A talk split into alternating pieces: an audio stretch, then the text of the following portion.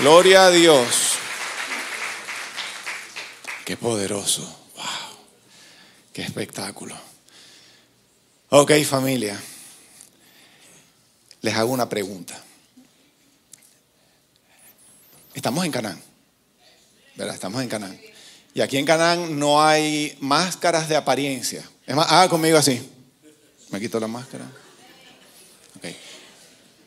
¿Cuántos alguna vez en su vida, a ver si pueden ser honestos, han sentido o han declarado una expresión como estoy muerto de la envidia? Levante su mano. Dejen la mano arriba que yo, yo tengo memoria fotográfica, ustedes lo saben. Ok. Con todo el amor que hay en mi corazón, el mensaje de hoy es dedicado a ustedes y a todos los que no levantaron la mano. El mensaje de hoy se llama Muertos de envidia. Así que presta atención porque Dios va a hablar a sus corazones. Y es una mañana de sanidad, una mañana de libertad en el nombre de Jesús. Y si usted lo puede creer, denle un aplauso fuerte al Señor. Estoy muerto de la envidia. Yo no sé, de donde yo vengo es una expresión muy común, ¿verdad? Y qué tremendo cómo la gente repite y repite y repite y repite y repite y repite cosas sin tener idea del impacto que eso está produciendo espiritualmente. Entonces, ojo los muertos de la envidia, porque hasta aquí llegó ese asunto hoy en el nombre de Jesús. Hoy vamos a hablar de la envidia y vamos a hablar, por supuesto, del antídoto de la envidia. Así que si usted quiere saber cuál es el antídoto contra la envidia, quédese hasta el final de este mensaje. No se vaya, no se desconecte por ningún motivo. Hay que aclarar, así sea muy superficialmente, la diferencia entre celos y envidia, porque la Biblia, ahorita vamos a ver un pasaje, es más, vamos a leerlo rapidito. Santiago capítulo 3, versículo 14. Es un pasaje que habla, dependiendo del de la versión que usted lea va a encontrar indistintamente o celos o envidia. O sea, que va muy de la mano. Quiero leer, voy a leer la nueva traducción viviente, versículo 14 de Santiago 3, dice así. Pero si tienen envidias amargas y ambiciones egoístas en el corazón, no encubran la verdad con jactancias y mentiras. Fíjense que la versión de las Américas no dice envidia, sino que dice celos. Versículo 15, pues la envidia y el egoísmo no forman parte de la sabiduría que proviene de Dios. Dichas cosas son terrenales, puramente humanas y ojo, y demoníacas. Pues donde hay envidias, y la versión de las Américas dice celos, donde hay envidias o celos y ambiciones egoístas, también habrá desorden y toda clase de maldad. Así que aquellos que hasta el día de hoy se han sentido muy orgullosos y sacan pecho y tienen como parte de, su, de, de sus expresiones cotidianas, estoy muerto de la envidia, arrepiéntase en el nombre de Jesús y diga, fuera envidia de mi vida. Haga conmigo así, fuera. No, allá hay una iglesia, vamos a apuntar para allá, fuera. En el nombre de Jesús. En el nombre de Jesús. ¿Qué son celos? Voy a mencionar rapidito celos y nos vamos a enfocar en la expresión envidia, en la palabra envidia. Una persona con celos dice o, siente, yo quiero lo que la otra persona tiene. Esos son los celos. La envidia dice, quiero que la otra persona pierda lo que tiene porque no me gusta lo que siento al ver que ella la tiene.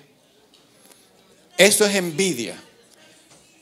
Eh, un narcisista, sí. Por ejemplo, por ejemplo, un niño chiquito tiene sus juguetes, ¿verdad? Ahí, está ahí en su casa y él desecha o ignora ese juguete, no le presta atención al juguete. Pero llega su hermanito y coge el juguete entonces ahí sí le llama la atención y le quita el juguete a su niño porque no, al, hermanito, porque no le gusta verlo contento. Y se lo quita no porque lo quiera, sino porque no lo quiere ver disfrutando. Ok, vuelvo a preguntar entonces, porque de pronto no entendían la palabra con el sentimiento, de pronto no hacían así. ¿Quién ha sentido eso alguna vez en la vida? No levanten la mano, no, no, no, tranquilo, no levanten la mano ya, ya estuvo suficiente de exposiciones. Entonces vamos, vamos a definir bien qué es envidia. Escuchen esto.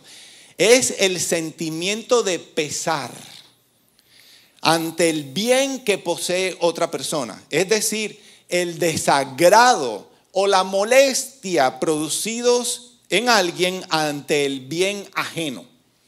O sea, me desagrada que alguien tenga algo que yo no tengo. Eso es envidia. Es la angustia, la tristeza, el resentimiento o aún el malestar por el bien ajeno. Es un sentimiento, es, como un cáncer por dentro.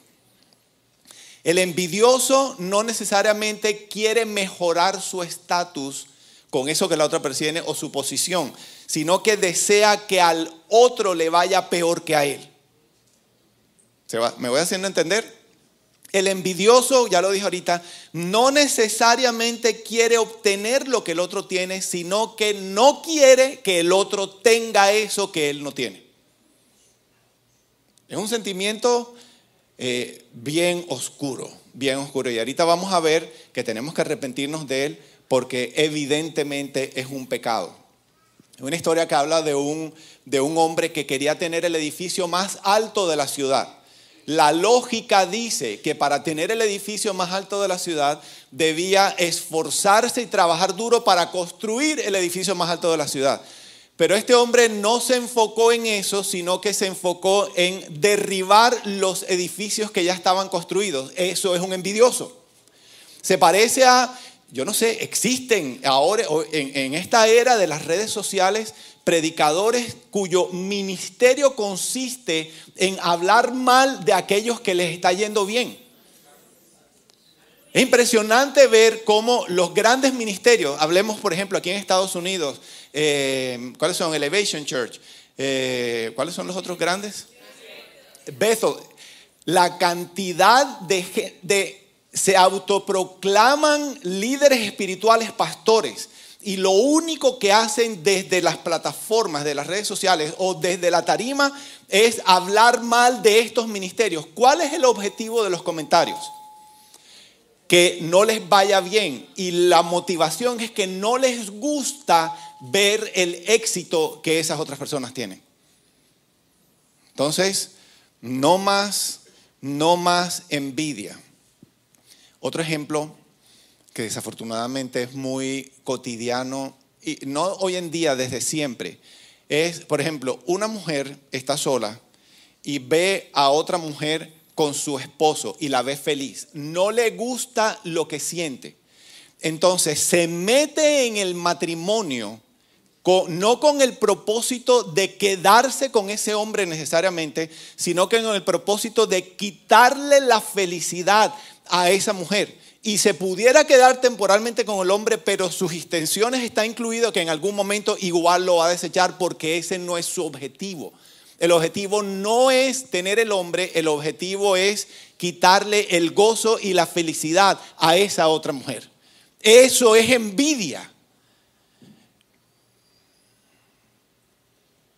La Biblia dice, vamos a pasar rapidito por esto, eh, que es una de las obras de la carne. Gálatas capítulo 5, desde el versículo 19, voy a leer rápido, dice, ahora bien, las obras de la carne son evidentes, las cuales son inmoralidad, impureza, sensualidad, idolatría, hechicería, enemistades, pleitos, o los peleoneros, celos, enojos, rivalidades, disensiones, sectarismos, envidias, borracheras, orgías y cosas semejantes, contra las cuales les advierto, como ya se los he dicho antes, que los que practican tales cosas no heredarán el reino de Dios. Ese fue el apóstol Pablo. A ver, una pregunta a los que saben Biblia. ¿Quién es en la historia el primero de los envidiosos, humanamente hablando? Caín. Caín. Ese es el primer, el primer envidioso de la historia. Génesis capítulo 4, versículo 3 dice, y, y vamos a discernirlo, dice, y aconteció que al transcurrir el tiempo, Caín trajo al Señor una ofrenda del fruto de la tierra. Nosotros hablamos de esto en finanzas. Trajo una ofrenda del fruto de la tierra. También Abel por su parte trajo de los primogénitos de sus ovejas y de la grosura de los mismos. Y este no es el tema de esta mañana, pero hay una diferencia muy clara en la calidad de la ofrenda que trajo Caín, dice una ofrenda, y Abel trajo, cumplió con el principio de los primogénitos y de las primicias, trajo lo mejor al Señor. Y dice, y el Señor miró con agrado a Abel y a su ofrenda, pero a Caín y su ofrenda no miró con agrado, y a Caín no le gustó. Caín se enojó mucho y su semblante se demudó. ¿Cómo se llama lo que Caín estaba sintiendo? Y Caín no quería seguir siendo el consentido de Dios, o como decimos nosotros en Barranquilla, el pechichón del Señor, y se encargó de liquidar a Abel, y este fue el primer asesinato de la Biblia. Caín terminó matando a su hermano por pura envidia.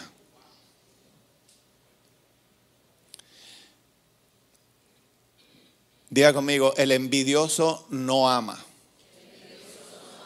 Lo dice la Biblia. Primera de Corintios capítulo 13, versículo 4 dice, está describiendo el amor. Si usted quiere saber qué es el amor, tiene que leer Primera de Corintios capítulo 13. Dios es amor y las características o la expresión del amor de Dios está en Primera de Corintios capítulo 13, dice el versículo 4. El amor es paciente, el amor es bondadoso, el amor no tiene envidia. Así que si hay alguien que tiene envidia, esa persona no ama. El amor no es actancioso, el amor no es arrogante, etcétera, etcétera. Pero no solamente no ama el envidioso, sino que no es espiritual. Bueno, evidentemente se está manifestando una de las obras de la carne, ¿verdad?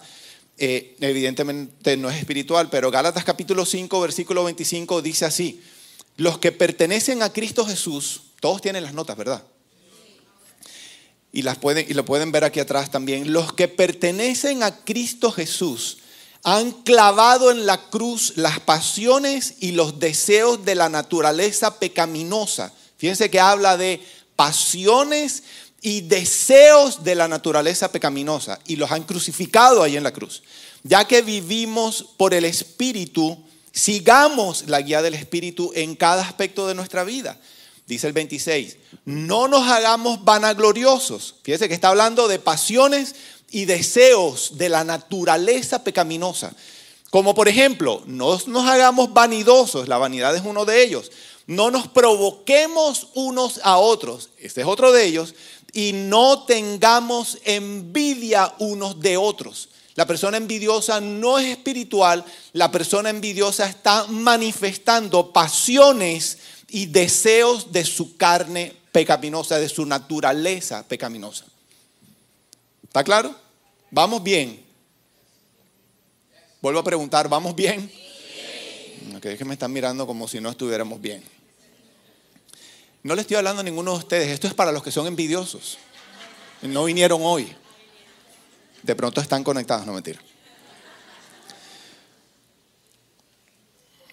Me acuerdo en diversas en diversos momentos de mi vida como cristiano, el Señor me ha confrontado con el Salmo 37. Y quiero ser muy honesto con ustedes porque y el Salmo 73 también habla de esto. Es fácil porque son los mismos números al revés. Eh, porque tengo que confesar que en algunos momentos de mi vida me he sentido eh, mal por ver o porque yo no tengo algo que los no creyentes sí tienen. Y me acuerdo desde que me convertí, que comenzaron entonces, comienza un proceso de quebrantamiento en mi vida. Estamos hablando del año 96, cuando toda esta aventura comenzó con el Señor. Y ver cómo eh, los que eran mis compañeros, no creyentes, les estaba yendo bien, estaban prosperando y yo estaba viviendo un proceso de quebrantamiento y el Señor me confrontó porque había en mi corazón, se estaba manifestando una profunda envidia hacia ellos. Pero no solamente en aquella época, sino que en esta época también. Siendo muy honesto con ustedes como lo he sido durante todo este proceso, ¿verdad? Que comenzó en octubre. Ver, por ejemplo, voy en la calle eh, voy manejando y veo que en el carro de al lado hay hombres o mujeres fumando. Y yo digo, wow, mismo tienen una excelente salud. Y yo que jamás en mi vida me he fumado un cigarrillo, entonces tengo un diagnóstico de cáncer de pulmón. Y el Señor me confrontó diciéndome, ¿en serio? ¿Y qué es lo que dice el Salmo 37? Vamos a leerlo. Voy a leer los primeros cuatro versículos. La nueva traducción viviente dice, no te inquietes a causa de los malvados, ni tengas envidia de los que hacen lo malo. No, si van a aplaudir al Señor, lo fuerte, please. No te inquietes a causa de los malvados, ni tengas envidia de los que hacen lo malo. ¿Por qué? Porque como la hierba pronto se desvanecen, como las flores de primavera pronto se marchitan.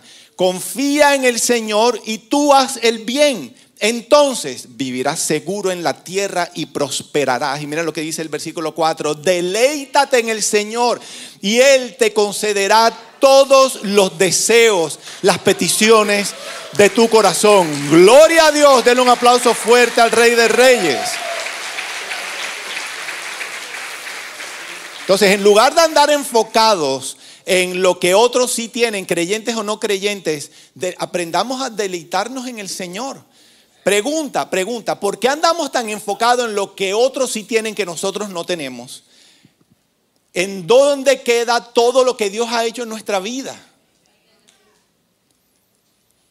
Y por supuesto que el antídoto contra la envidia es la gratitud. Y ya vamos a comenzar a hablar sobre eso, porque ya Vivi lo sopló. ¿Tú ya estuviste en este mensaje? No, esta es la primera vez que lo predico. El Señor me decía, ya se te ha olvidado todo lo que he hecho en tu vida. Ya se te ha olvidado que eres un pecador. Y a pesar de todos tus pecados, he perdonado todos y cada uno de ellos.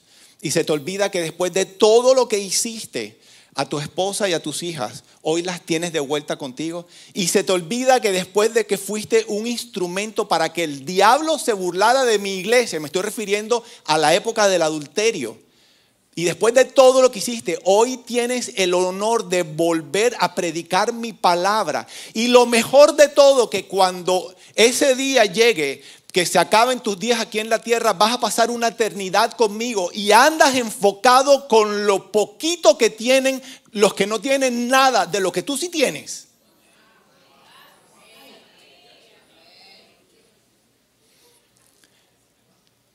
¿En dónde está la gratitud por todo lo que Dios ha hecho en nuestra vida? Es que nada más pensemos en eso. Una eternidad, una eternidad. Íbamos para el infierno, pero por lo que Cristo hizo por nosotros en esa cruz, sustituyéndonos en esa cruz, podemos tener la certeza la convicción que el día que se cierren nuestros ojos aquí en esta tierra, los abriremos del otro lado de la eternidad y vamos a pasar una eternidad completa con el Señor. Yo pienso que Él se merece un aplauso mucho más fuerte. Dígale al Señor, gracias por todo lo que has hecho en nuestra vida.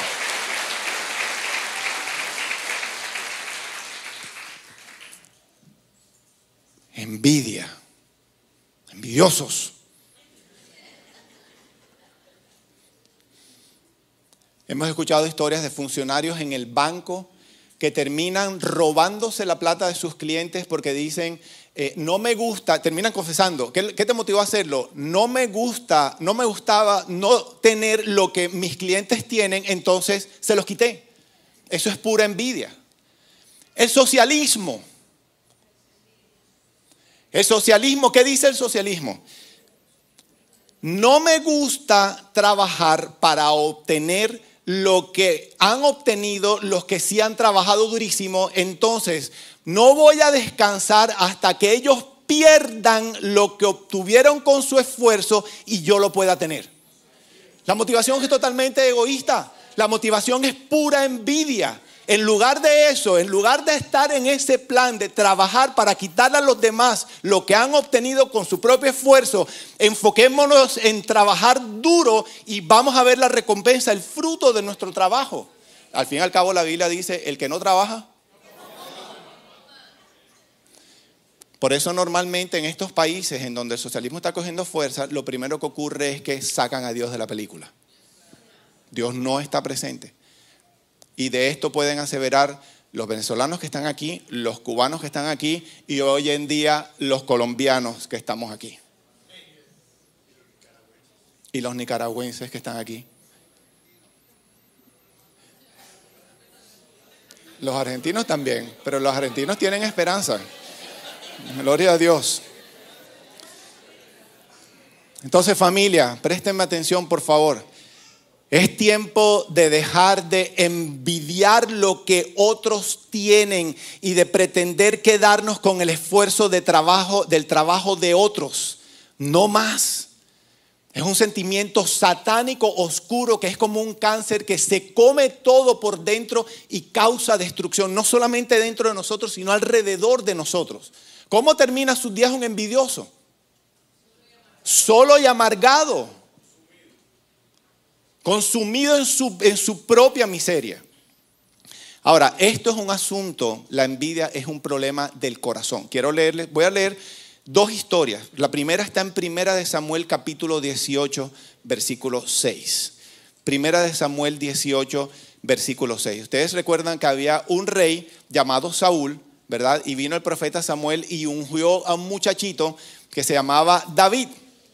Y Saúl tenía muchos conflictos contra David. En ese contexto dice, versículo 6, Primera de Samuel 18, 6. Y aconteció que cuando regresaban de una batalla, al volver David de matar al filisteo, ya recuerdan específicamente cuál batalla, las mujeres, ay las mujeres, de todas las ciudades de Israel salían cantando y danzando al encuentro del rey Saúl, con panderos, con cánticos de júbilo y con instrumentos musicales. Venía el rey y las mujeres salieron cantando con los instrumentos. Y miren lo que le cantaron al rey.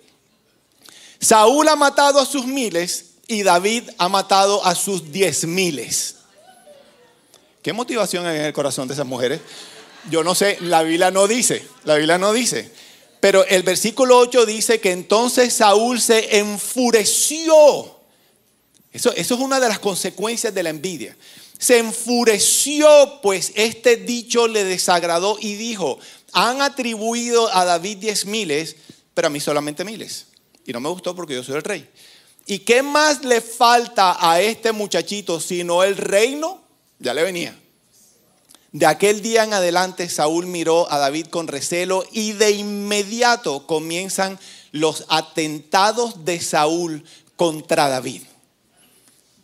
Saúl estaba, perdón, David estaba recibiendo alabanza, a Saúl no le gustaba que David estuviera recibiendo eso. ¿Y cómo, cómo se llama eso? envidia. ¿Y cómo lo quiso resolver? Que David no la recibiera más, la alabanza que Saúl quería para él, entonces la estrategia era liquidarlo. Ahora pongámonos a pensar, miren qué interesante. Saúl era el rey, David era nadie al frente de Saúl. Saúl era el rey, por lo tanto lo tenía todo y sin embargo estaba envidioso de un muchachito que no tenía nada comparado con todo lo que él tenía. Ahora a ver, ¿qué pueden discernir de aquí? David produjo en Saúl la envidia. Era un problema que él ya tenía en su corazón. David simplemente fue el, perdón, David no, las mujeres. Pero la Biblia dice que fueron las mujeres las que estaban cantando. Que las mujeres que estaban cantando. Sí, pero no, no las defiendas tranquilas, no seas codependiente.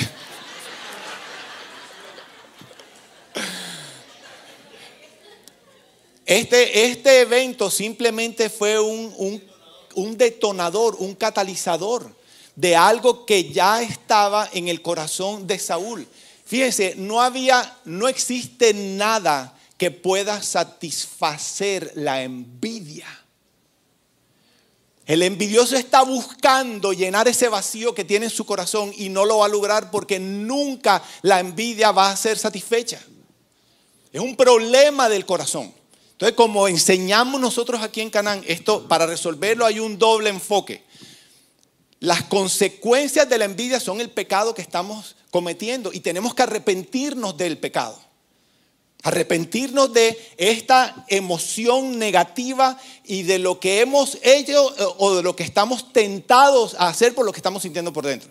Pero el otro enfoque en el que hay que trabajar es qué produjo la envidia.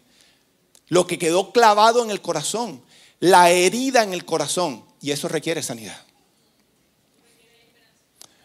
Por lo tanto, los esperamos a los que quieran resolver este asunto, que no hayan comenzado su proceso de restauración, los esperamos a las 9 de la mañana el próximo sábado, aquí en Hay Esperanza y allá del otro lado en There is, there is Hope. Saúl era un envidioso. Aquí escribí, la raíz de la envidia es un corazón insatisfecho. Un hueco en el corazón que se está buscando llenar insatisfacción. Una persona que tiene este veneno en su corazón, no importa cuánto se esfuerce por tratar de quitarle a otros lo que tienen, esa persona nunca va a estar satisfecha mientras continúe por ese camino. Por ahí no es.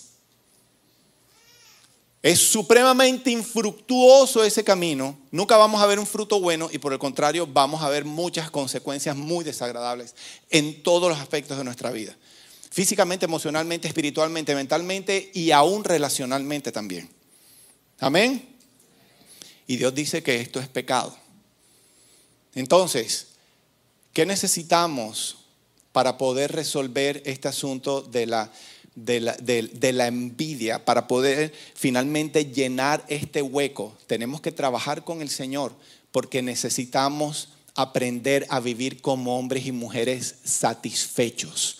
Hay una palabra que se llama, que me gusta mucho, que se llama contentamiento.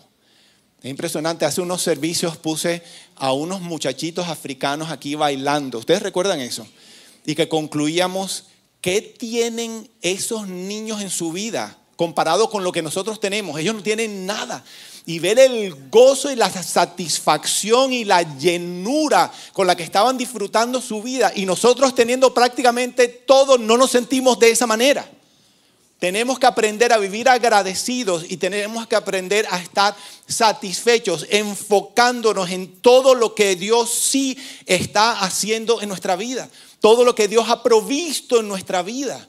Tenemos muchos argumentos válidos, contundentes de lo que Dios sí nos ha dado. No podemos seguir siendo los mismos malagradecidos siempre. Amén. Entonces, ¿dónde estaba el problema de la envidia de Saúl? El culpable no fue David ni las mujeres. Ellos simplemente fueron detonadoras. Lo que ya estaba simplemente terminó saliendo a la luz. Y quiero que sepan que esa es una ley espiritual. Tardo o temprano, todo lo que está en tinieblas habrá de manifestarse en la luz. No importa cuánto nos esforcemos por ocultarlo, porque no se nos note, vamos con la tapadera, tratando de caminar ligerito porque así rápido no se nota. Pero finalmente, tarde o temprano, todas las cosas salen a la luz y se nos va a terminar notando. Quiero leerles otra historia.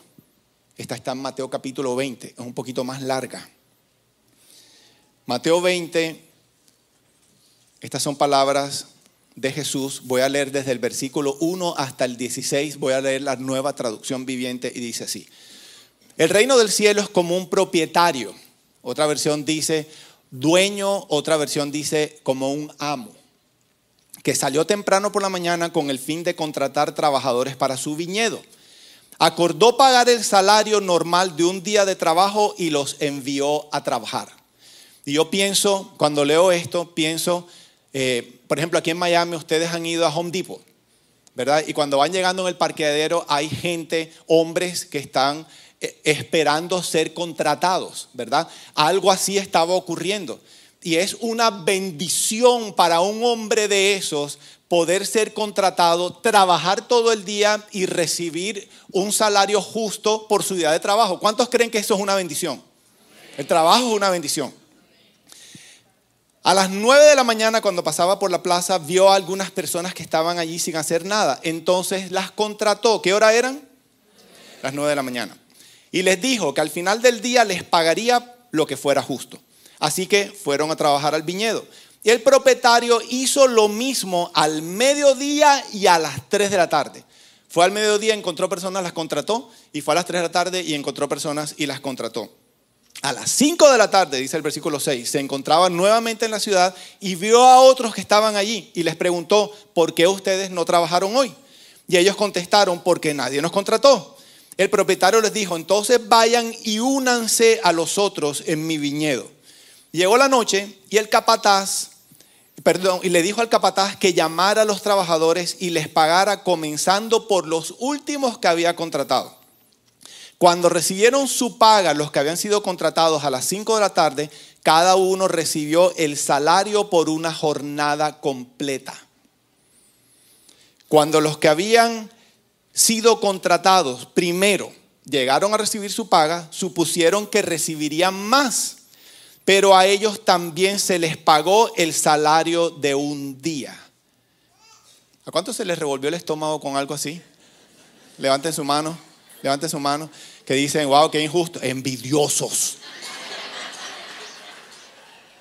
Arrepiéntanse, pecadores, en serio, eso es pura envidia. Ya lo vamos a ver. Aquí no es siempre conveniente ser honesto.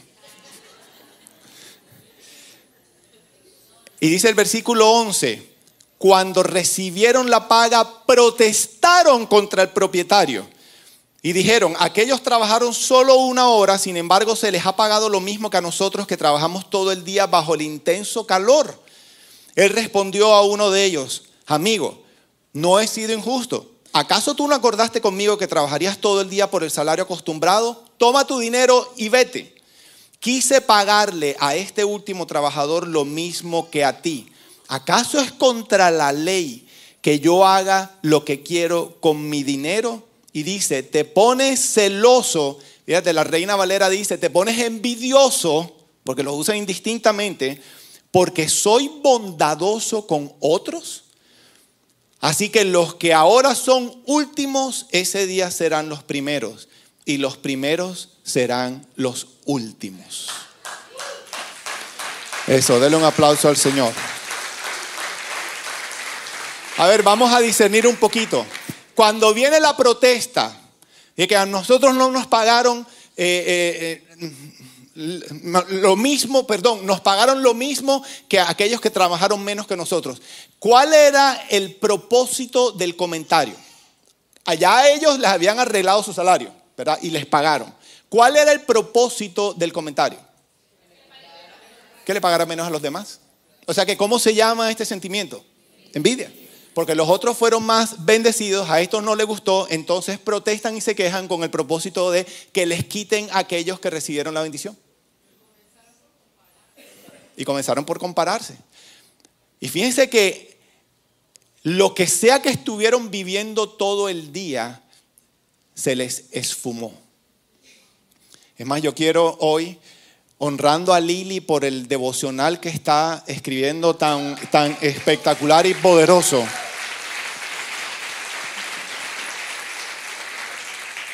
que hoy no está con nosotros, pero sé que está conectada viendo el servicio.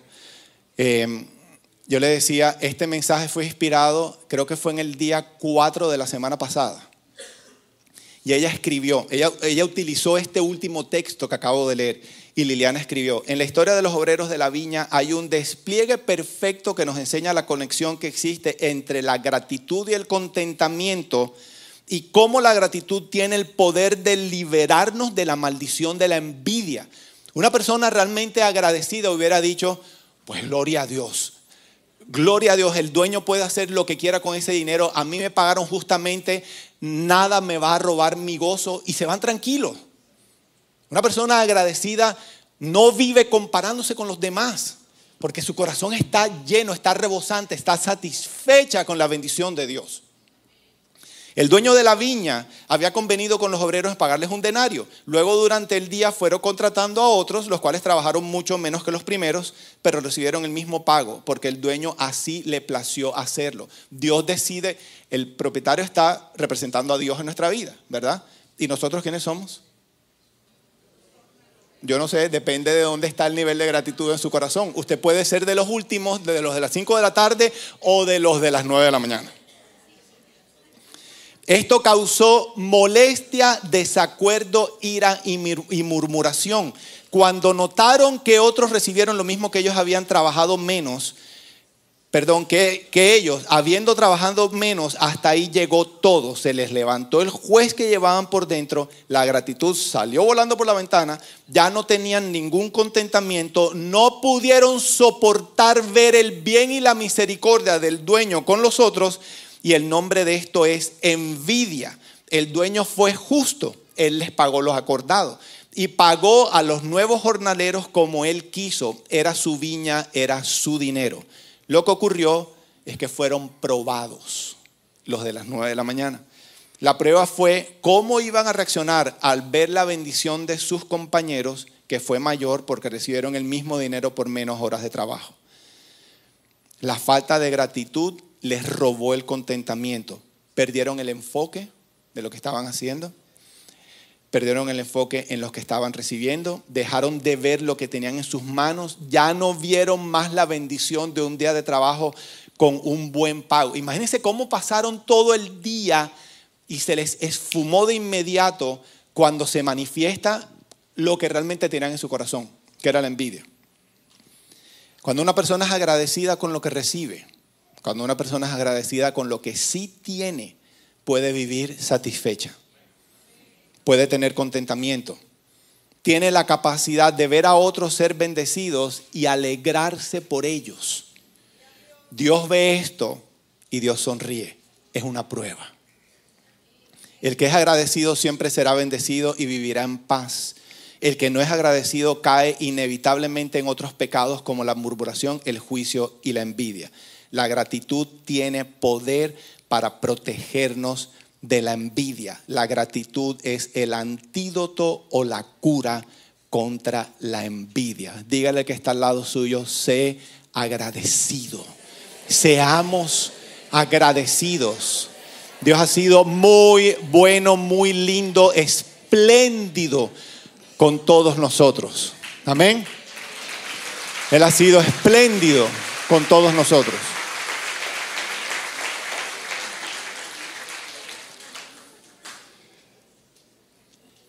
Algunos han notado que yo no tengo pelo.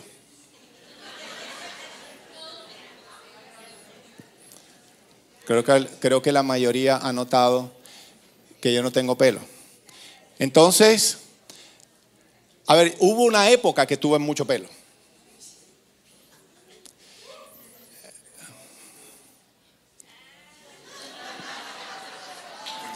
Hubo una época que tuve mucho pelo.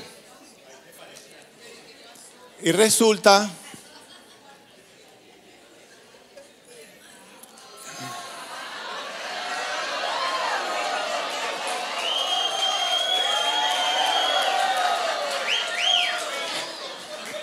Entonces me preguntan, me preguntaban que si ese pelo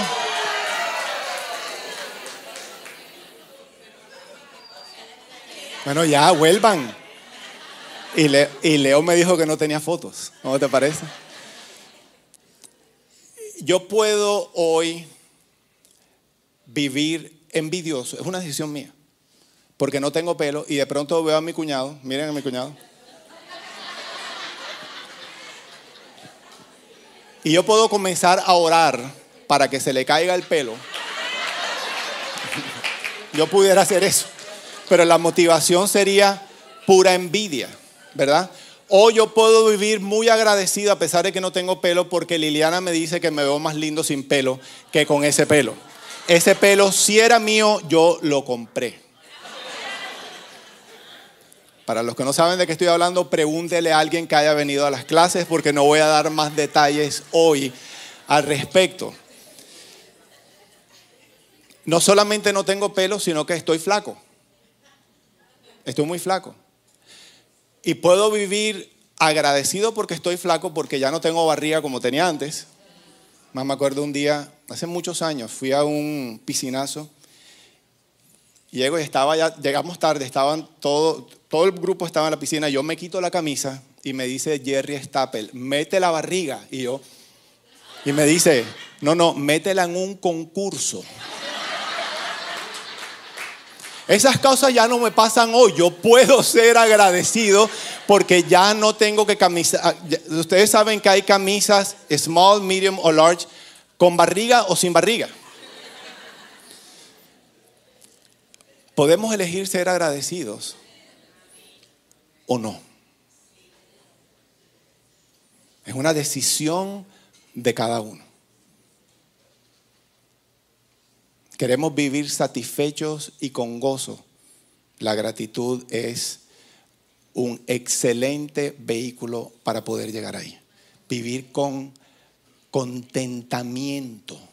La persona satisfecha no anda notando los detalles de las vidas de las personas que están alrededor de él o de ella. El insatisfecho es el que anda preocupado buscando qué es lo que no tiene en la vida de los demás. Entonces cada vez estará más insatisfecho. Pero el satisfecho, el agradecido, está tan gozoso con lo que Dios sí le ha entregado, con las bendiciones que puede disfrutar, que ni siquiera nota lo que está alrededor de él o de ella. Diga conmigo, satisfacción. Satisfacción. Pues yo quiero antes de terminar hacer un llamado aquí al frente, porque esto es un pecado serio. Es un pecado que está carcomiéndose a mucha gente por dentro. Y esto no respeta absolutamente nada. No respeta edad, no respeta cultura, no respeta eh, eh, si somos creyentes o no. La iglesia está invadida, miren, mírenme aquí, la iglesia está invadida de envidiosos.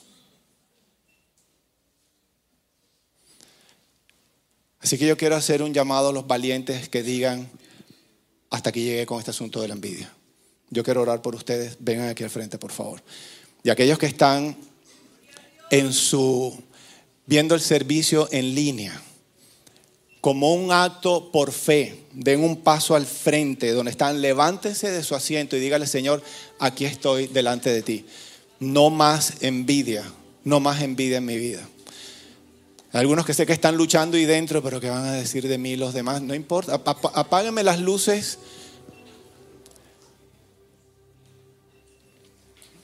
Por favor, así.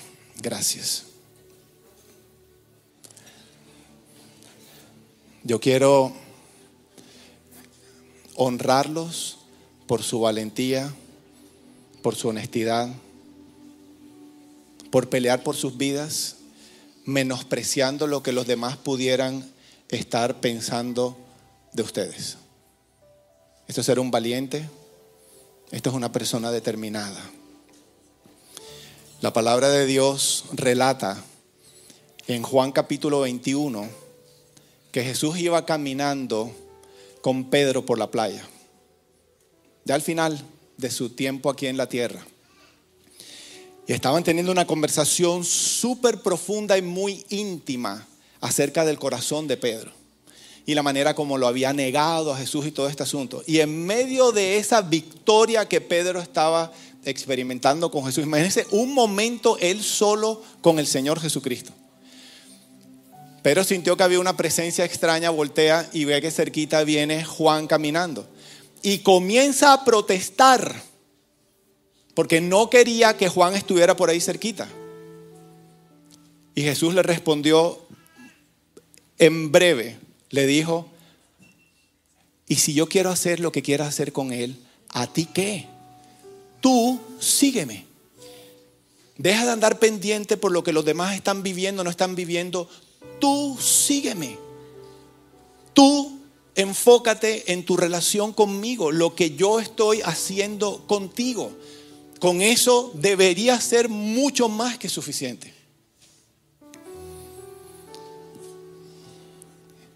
Mi Señora, que estamos en tu presencia, yo te quiero dar las gracias.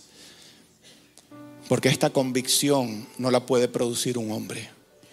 Yo te doy las gracias porque la presencia de tu Espíritu Santo que produce convicción de pecado, justicia y juicio, evidentemente está presente en este lugar. Yo te doy las gracias por cada una de las vidas de estos valientes, Señor, que han tomado la decisión de no continuar viviendo, practicando, no continuar practicando este pecado de envidia. Quiero pedirles que repitan después de mí, Señor, la envidia es algo muy vergonzoso. Y hoy puedo ver que muchas veces en mi vida me he comportado como los trabajadores de las nueve de la mañana. Hoy quiero, que, hoy quiero pedirte que me reveles, Señor, todas esas, todos esos momentos en la historia de mi vida en las que no me he alegrado con el bien de otros, en las que me he comparado con otros, en las que te he reclamado porque has bendecido más a otros que a mí, Señor. Revélame las veces que he murmurado, revélame aún las veces en que te he juzgado a ti como un Dios injusto. Hoy te pido que me des el regalo del arrepentimiento genuino Reciban sus manos, abran sus manos, levanten sus manos bien en alto y reciban el regalo, el don del arrepentimiento. El arrepentimiento cambia nuestra manera de ver las cosas. El arrepentimiento cambia nuestra perspectiva y nos ayuda a ver las circunstancias de nuestra vida desde la óptica de Dios. reciban arrepentimiento. Y digan conmigo, hoy puedo ver el efecto negativo, el efecto oscuro que tiene la falta de gratitud, el descontento, la insatisfacción y la envidia. Y no quiero seguir viviendo más así, Señor. Hoy te pido que me perdones Hoy te pido que me limpies. Hoy te pido que me liberes. Te suplico que me liberes de esta maldición. Hoy estoy aquí dispuesto para seguirte a ti. Estoy expuesto a la luz de tu presencia, Señor, a la luz de tu palabra, para seguir siendo enseñado y transformado por ti, mi Señor. Yo quiero ser la persona que tú siempre has soñado que yo sea. Anhelo tener un corazón contento, satisfecho, agradecido. Y quiero alegrarme con las bendiciones de otros, Señor, de manera honesta. Diga, gracias, gracias, gracias por tantas bendiciones sobre mi vida, Señor. Gracias porque has sido un Dios bueno en sus propias palabras. Levanta una alabanza al Señor. Dígale gracias por todas las bendiciones en mi vida. Gracias por la salud, Señor. Gracias por mi familia. Gracias por las finanzas. Gracias por mi trabajo. Gracias, Señor, porque a pesar de que las cosas no, no son perfectas en mi vida, me has dado una buena vida, Señor. Padre, yo te pido que inundes estos corazones con gratitud, Señor. Inunda estos corazones con un gozo rebosante. El gozo de sabernos amados incondicionalmente por ti. Y yo los bendigo a cada uno de ellos, Señor. Y te pido que cada uno, no solamente de este grupo, sino de los que estamos presentes aquí y en línea, podamos hoy terminar este servicio siendo conscientes de cuán grande es tu amor por nosotros, de cuán grandes son las manifestaciones de tu amor, tus bendiciones sobre nuestra vida. Que podamos atesorarlas, valorarlas en nuestro corazón y que nuestro corazón rebose de tanto gozo, haya tanto regocijo, Señor, que lo que los demás puedan estar viviendo pase a un segundo, tercer, cuarto plano en el nivel de importancia en nuestros corazones. Yo los bendigo a ellos, Señor. Te doy las gracias por lo que hiciste en sus corazones hoy. Te doy las gracias porque esta sensación los dejó para siempre. Lo declaro por fe en el nombre de Jesús. Porque tu presencia está aquí y tu presencia es la única que tiene el poder para liberar, para sanar y para transformar. Gracias te damos. Dígale, gracias por tu dulce presencia, mi Señor. Gracias yo te doy en el nombre poderoso de Jesús. Amén y amén. Denle un aplauso fuerte al Señor. Y déle un abrazo a la persona que está al lado suyo y dígale, Dios te ama, Dios te ama tanto, sonríe.